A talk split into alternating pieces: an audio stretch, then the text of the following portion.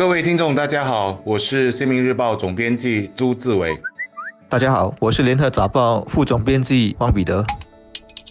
去过四马路观音堂的朋友都知道，尤其是周末或者是每个月的初一、十五，寺庙外总有一批寻找公众募捐的年轻人。这种情况其实由来已久，报章都不时报道。然而，年轻人募捐的情况却造成公众的困扰，因为一些年轻人募捐的手法相当的强硬，几乎是追着人不放。而且，如果一个人捐了，其他募捐者还会一涌而上，公众被包围，逼着捐款，肯。肯定是不好受的。为什么会出现这样的情况？一些附近的商家就曾经告诉《新民日报》的记者，这些年轻人还能从善款中抽成，他们还有所谓的筹款排行榜。商家朋友还质问，他们到底还能不能算是做善事的义工，还是以义工之名正在做一门生意，而且还可能是非法的生意？但是我们也千万别一竹竿打翻一船人。观音堂附近确实是有慈善组织的义工朋友前来募捐。但问题也来了，就像是一个池里什么鱼都有，一般想捐款的公众到底要如何辨认？或者一些人已经放弃，一概都不捐呢？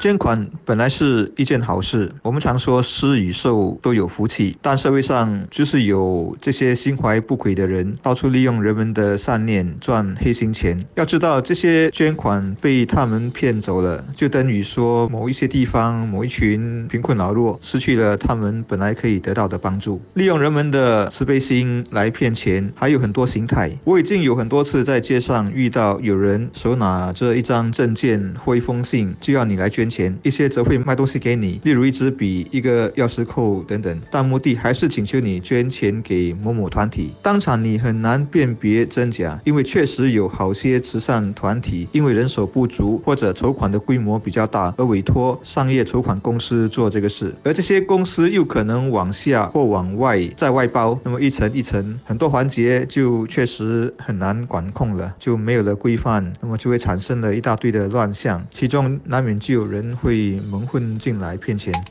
一般辨认真假义工的做法主要有两个：一，所有合法的募捐者都必须要持有由警方或者国家福利理事会发出的准证，所以公众在遇到募捐的时候，必须要求他们出示有效的准证。公众也可以登录国家福利理事会募款官方网站来了解准证的相关信息，也可以将准证号码以 FR 的形式编辑成手机短信发给一个号码进行查询。二，假义工。一般的表现是心虚以及手段强硬，他们不敢让人仔细看准证，只会匆匆忙忙的拿出来，快速展示后就收回去。而且他们的募捐手法一定会让人感到不舒服，有点像硬行销的销售员。你不捐的话，还可能会有很坏的脸色看。有人还告诉我，现在连在小贩中心或者咖啡店到处走动贩卖纸巾的，也是有组织在背后安排，在进行商业化的操作的。他们会招来很多要打零工或者找不到工作的人，然后把他们载到不同地点去兜售纸巾。这些纸巾当然也是主事者大宗采购，然后每天供应的。当然，在所有纸巾兜售者当中，我相信有很多还是个人的谋生行为，他们是为了。讨生活而自食其力，我们是应该支持他们的。但是，当一些人有组织性的也来分一杯羹时，你的善良本意可能就会被利用了，而最终受害的就是这群生活在底层、生计和收入可能受到影响的真正的卖纸巾的人。我们的文化社区及青年部属下。有一个慈善总监办事处，他们的网站就详细列明了沿街筹款的种种规定和行为守则，比如不能阻挡行人的去路，不能强迫人家捐钱，不能得寸进尺，人家捐了十块钱还不满意，硬要人家再掏出多一点等等。有兴趣的公众可以上网看看这些条例。可惜的是，这些内容只有英文，没有其他语文的解说。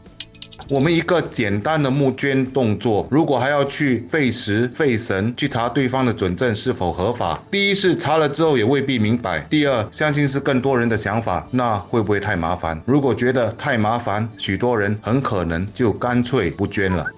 恻隐之心，人皆有之。一遇到需要救急救难的事，只要自己还做得到，还是很多人会出手的。但也因此上了当。我这么说不是要阻止大家做好事，只是要提醒说要小心为上。防范的办法当然很多，几个基本的就是不要给现款，不要提供个人的银行或者信用卡的信息。另外就是要花点时间做点功课，查查你所要捐款的对象是否是真实的，还是冒牌货。较为困难的倒是一些机构虽然是真实存在的，而且很出名，有一定的品牌效应，但他们内部的运作还是缺乏透明度，缺乏必要的监督。例如你的捐款到底最后有多少百分比是真正去到了需要得到帮助的人手上，还是去了一些很无关的用途呢？而这点确实是很多人一直是忽略的。